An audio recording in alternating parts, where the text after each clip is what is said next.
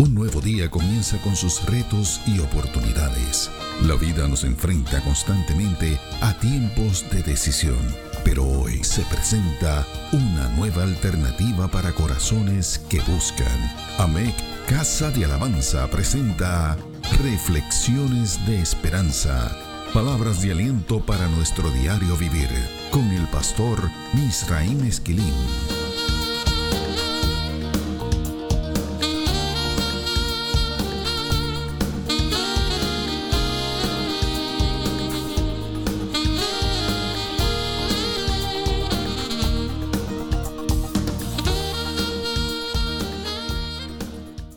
Dios te bendiga. Te habla el pastor Misraim Esquilín, pastor rector de la iglesia AMEC, Casa de Alabanza. Las reflexiones acerca de nuestra peregrinación luego de salir de la cueva nos han colocado frente a la necesidad de analizar los encuentros de David con el arca del pacto.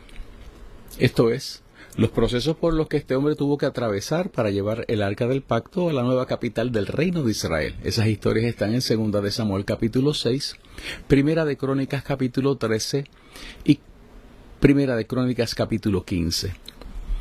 Sabemos que hablar del arca del pacto es similar a hablar acerca de la presencia de Dios y de la manifestación de su poder y de su gloria.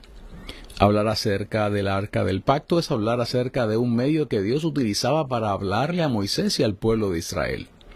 En Éxodo capítulo 25 y verso 22 leemos lo siguiente. Y de allí me declararé a ti y hablaré contigo de sobre el propiciatorio, de entre los dos querubines que están sobre el arca del testimonio, todo lo que yo te mandare para los hijos de Israel. Hablar del arca del pacto obliga también a hablar acerca del pacto que Dios estableció con el pueblo de Israel y con sus descendientes en el monte de Sinaí. Esta narrativa bíblica se encuentra en los capítulos 19 al capítulo 24 del libro de Éxodo. Fue el profesor Jonathan Sachs el que ha dicho que ese pacto representa la primera intervención internacional en el nombre de los derechos humanos. De hecho, la primera ocasión que esto ocurrió en el campo de la política secular fue con la intervención de la Organización de las Naciones Unidas en Kosovo, allá para el año 1999. Ese pacto, el que hace Dios con Israel, es único en el Antiguo Testamento. Nunca antes y nunca después se ha tenido una nación entera pactando con el Dios soberano. Esto sucedió en medio de revelaciones poderosas de la gloria del Señor a toda una nación. Era la única ocasión en que Dios se le aparecía revelado a todo un país. Es a través de ese pacto que ese pueblo recibía y alcanzaba su definición como nación. Los israelitas son definidos allí como pueblo de Dios, llamados a ser un reino de sacerdotes y de reyes para el Señor. Solo Dios sería su rey, solo Él, el dador de la ley y su protector. Y nada de esto dependía de influencias o relaciones externas. Debemos entender que hay un carácter único que emana del énfasis que hace este pacto en la santidad de la vida, en la integridad de la familia y en el respeto a los demás y a sus propiedades. Esclavos que habían sido hechos libres recibían allí la libertad de escoger, adorar y servir a Dios. Además, esto coloca al pueblo en posición de poder marchar hacia la tierra prometida, hacia el cumplimiento de las promesas dadas por el Señor, con la capacidad de ser un mejor pueblo. El arca del pacto le recuerda todas estas cosas a la nueva nación de Israel. El doctor Michael Walzer señala que es por esto que el éxodo no es un escape de suerte, de la mala fortuna que los israelitas vivían en Egipto. El éxodo es la narrativa, es el establecimiento de las bases para convertir ese escape en el proceso para el desarrollo del carácter de un pueblo, desarrollo que tiene implicaciones históricas y teológicas. Ya hemos visto que el arca contenía las tablas de la ley, así lo dice Deuteronomio capítulo 10 y verso 5. También tenía la vara florecida de Aarón, que aparece en números 17 y verso 10, y una muestra del maná que caía en el desierto. Eso está en Éxodo 16 o versos 33 y 34. Todo esto está resumido en un pasaje del Nuevo Testamento, en la carta a los Hebreos, los versos 3, 4 y 5. Tras el segundo velo estaba la parte del tabernáculo llamada el lugar santísimo, el cual tenía un incensario de oro y el arca del pacto, cubierta de oro por todas partes, en la que estaba una urna de oro que contenía el maná. la vara de Aarón que reverdeció y las tablas del pacto. Y sobre ella los querubines de gloria que cubrían el propiciatorio, de las cuales no se puede ahora hablar en detalle. Tenemos que puntualizar que la manifestación de la gloria de Jesucristo es mayor que la del arca del pacto. Fue Tomás de Aquino uno de los primeros teólogos cristianos en señalar que el arca del pacto es una representación de Jesucristo. Ya hemos visto que las tablas de la ley, esa palabra escrita por el dedo de Dios, es símbolo de Jesucristo, pues Él es la palabra encarnada de Dios. La vara florecida de Aarón es símbolo de la resurrección de nuestro Señor. Y el maná es símbolo de su sacrificio en la cruz porque Jesucristo es el maná vivo que descendió del cielo. Así lo dice Juan en el capítulo 6, los versos del 49 en adelante. Ahora bien, los querubines de gloria que describe el texto de la carta a los hebreos cubrían algo más que el propiciatorio o el asiento de la misericordia. La versión bíblica Dios habla hoy los describe como los seres alados que representaban la presencia de Dios. O sea, el Dios de gloria hablaba desde allí con Moisés. Esto es, la gloria del Señor se manifestaba en ese lugar. La Biblia nos enseña que la gloria de Dios se manifestaba en el desierto casi siempre antes de que Dios interviniera en alguna situación, alguna necesidad o alguna crisis que estuviera experimentando el pueblo. Eh, Dios no jugaba al escondite con este pueblo, tampoco lo hace con nosotros. La manifestación de la gloria de Dios era una constante en ese pueblo. La gloria de Dios es lo que antecede a las respuestas del Señor en el desierto. Algunos de los ejemplos bíblicos acerca de esto nos permiten ver la manifestación de la gloria del Eterno en los siguientes eventos. Antes de que el Señor proveyera las codornices, Éxodo capítulo 16, los versos 7 y verso 10. Antes de recibir las tablas de la ley, Éxodo 24, versos 12 y 16. Antes de la expiación, Éxodo 29, los versos del 36 al 37 y luego del 42 al 43. Antes de la inauguración del tabernáculo, Éxodo capítulo 40, los versos 34 al 35. Como una señal de la obediencia a Dios, en Levítico capítulo 9, los versos del 5 al 6 antes de un proceso de disciplina y juicio para el pueblo en números 14 y verso 10 antes de resolver la rebelión que produjeron unos sacerdotes indignos que se conoce en la Biblia como la rebelión de Coré. Eso está en números 16, versos 19 y verso 42. Antes de sacar el agua de la roca, en número capítulo 20 y verso 6. Podemos continuar, hay muchos ejemplos más. Todos ellos son solo ejemplos poderosos de cómo la gloria del Señor se manifestaba antes de trabajar el Señor personalmente con las necesidades, los problemas y las crisis que está experimentando el pueblo de Israel. Todos estos pasajes revelan que la gloria de Dios formaba parte de la administración divina. Ahora bien, el arca del pacto era la manifestación visible y constante de que Dios quería ministrar a todo el pueblo con su gloria. El pueblo de Israel tuvo esa oportunidad ante sí y su conducta en el desierto. Y más allá del desierto, provocaron una reducción muy significativa de esas manifestaciones. Estas son verdades absolutas que no han cambiado. Dios lo hizo a través del arca del pacto con los israelitas, pero ahora se hace mucho más factible desde la revelación de la gracia en Cristo Jesús. Veamos lo que dice la Biblia acerca de esto. En el Evangelio de Juan, en el capítulo 14, verso 21, dice de la siguiente manera, El que tiene mis mandamientos y los guarda, ese es el que me ama, y el que me ama será amado por mi Padre, y yo le amaré y me manifestaré a él. La Biblia dice que Jesucristo es el resplandor de la gloria de Dios. Así está en Hebreos capítulo 1 y verso 3. O sea, que esa gloria manifestada en el desierto y a través del arca era Jesucristo. Es más, la Biblia dice que el Espíritu de Cristo era el que inspiraba a los profetas del Antiguo Testamento. Así lo dice Primera de Pedro capítulo 1, los versos del 10 al 11. De hecho, la Biblia dice que lo que Isaías vio en el templo, ese famoso capítulo 6 de la profecía de Isaías, lo que él vio allí fue la gloria de Cristo. Oiga lo que dice Juan capítulo 12 y verso 41. Isaías dijo esto cuando vio su gloria y habló acerca de él. La Biblia sigue hablando de Jesucristo y dice que Él, Jesucristo, manifiesta esa gloria visible en nuestros campamentos desde la encarnación. Juan capítulo 1 y verso 14 dice que vimos su gloria, vimos su gloria. Sus milagros entre nosotros son otra manifestación de esa gloria, así lo dice el capítulo 2 y verso 11 del Evangelio de Juan. Cristo también manifiesta la gloria del Padre. Juan capítulo 8 y verso 50 especifica esto. Al mismo tiempo que él buscaba glorificar al Padre. Cuando usted y yo leemos el capítulo 11 del Evangelio de Juan, la historia de la resurrección de Lázaro, chocamos con un verso extraordinario, el verso 4, que dice lo siguiente. Oyéndolo Jesús dijo, esta enfermedad no es para muerte, sino para la gloria de Dios, para que el Hijo de Dios sea glorificado por ella. No podemos olvidar que la gloria del Padre y la gloria del Hijo es una misma y una sola. Juan 17 y verso 5 especifica esto. La Biblia nos dice que los únicos requisitos para ver esa gloria son creer.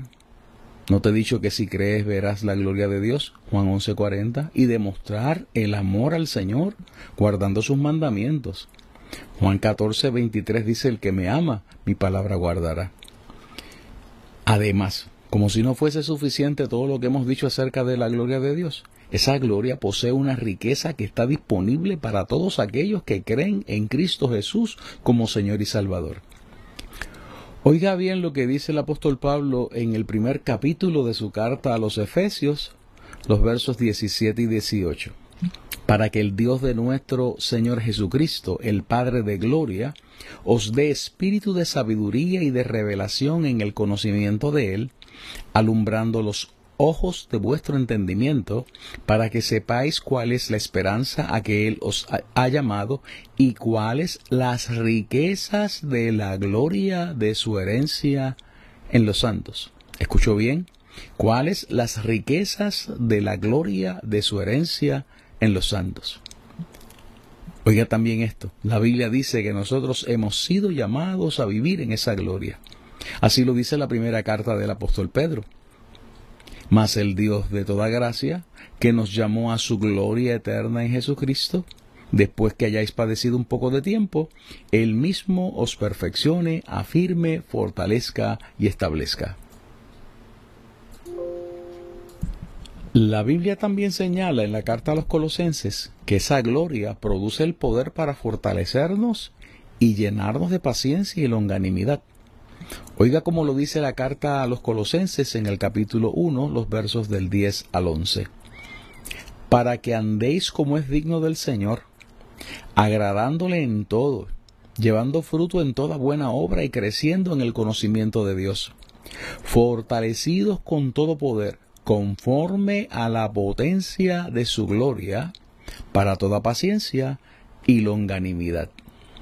O sea, que esa gloria es considerada como una fuente de poder. En esa misma carta, en ese mismo capítulo 1, el verso 27 dice que esa gloria tiene que ser conocida. Oiga como dice el verso 27 del capítulo 1 de la carta a los colosenses, a quienes Dios quiso dar a conocer las riquezas de la gloria de este misterio entre los gentiles. ¿Sabe cómo se llama? Que es Cristo en vosotros, la esperanza de gloria. Esa gloria solo puede ser conocida mediante el pacto de la cruz. Esto es, el nuevo pacto en la sangre de Jesús, como lo dice Lucas 22 y verso 20 y Primera de Corintios capítulo 11 y verso 25, cuando están presentándonos la liturgia de la cena del Señor. Es Jesucristo el que nos convierte en ministros competentes de ese nuevo pacto. Solo Él puede hacerlo. Segunda de Corintios capítulo 3, los versos del 5 al 6. Es Jesús el fiador de ese pacto que es mejor que el anterior. Así lo dice Hebreos capítulo 7 y verso 22. Este pacto no tiene sus leyes escritas en piedra, sino en el corazón de aquellos que reciben a Jesús como Señor y como Salvador. Hebreos 10, 16 dice esto. Y este pacto está garantizado por la sangre redentora de nuestro Señor en la cruz. Hebreos 13, versos 20 y 21 subrayan esto último. Yo quiero que usted sepa que el rey David conocía acerca de esa gloria. Él no habrá visto a Jesús, pero él conocía de esa gloria. Son varios los salmos en los que él testifica acerca de la manifestación de la gloria de Dios. David supo decir que Dios había puesto esa gloria sobre los cielos, Salmo 8 y verso 1, y que esos cielos proclaman esa gloria, Salmo 19 y verso 1. Es más, hay salmos que proclaman la entrada del Rey de Gloria, Jehová de los ejércitos. Eres el Rey de la Gloria. Salmo 24, los versos del 7 hasta el final. Las implicaciones de la gloria de Dios y de sus exigencias van a formar parte de nuestra próxima reflexión. Pero tenemos que en esta formularnos algunas preguntas. ¿Por qué es que todo esto se puede echar a perder? ¿Cuáles son algunas de las causas que producen el que se pierda la manifestación de esa gloria? Yo creo que en muchas ocasiones tiene que ver con la pérdida de la visión de lo que Dios ha hecho hasta aquí. Se nubla nuestro entendimiento y nos hacemos esclavos de nuestra obstinación. Esto último le sucedió al pueblo de Israel en varias ocasiones mientras peregrinaban en el desierto. Un dato muy particular es que en el Antiguo Testamento se utiliza un concepto bíblico que se traduce como obstinación. Teluná, teluná. Y en algunas ocasiones ese mismo concepto se traduce como queja y como murmuración. Así aparece en Éxodo 16, los versos 7, 8, 9 y 12, en Números 14, 27 y en el capítulo 17 de Números, versos 5 y verso 10. Esto es así porque la obstinación nos lleva a quejarnos y hasta murmurar. A mí me parece que David olvidó lo relevante que es la gloria de Dios. David también olvidó los requisitos y las responsabilidades que están establecidas para operar en ella y con ella.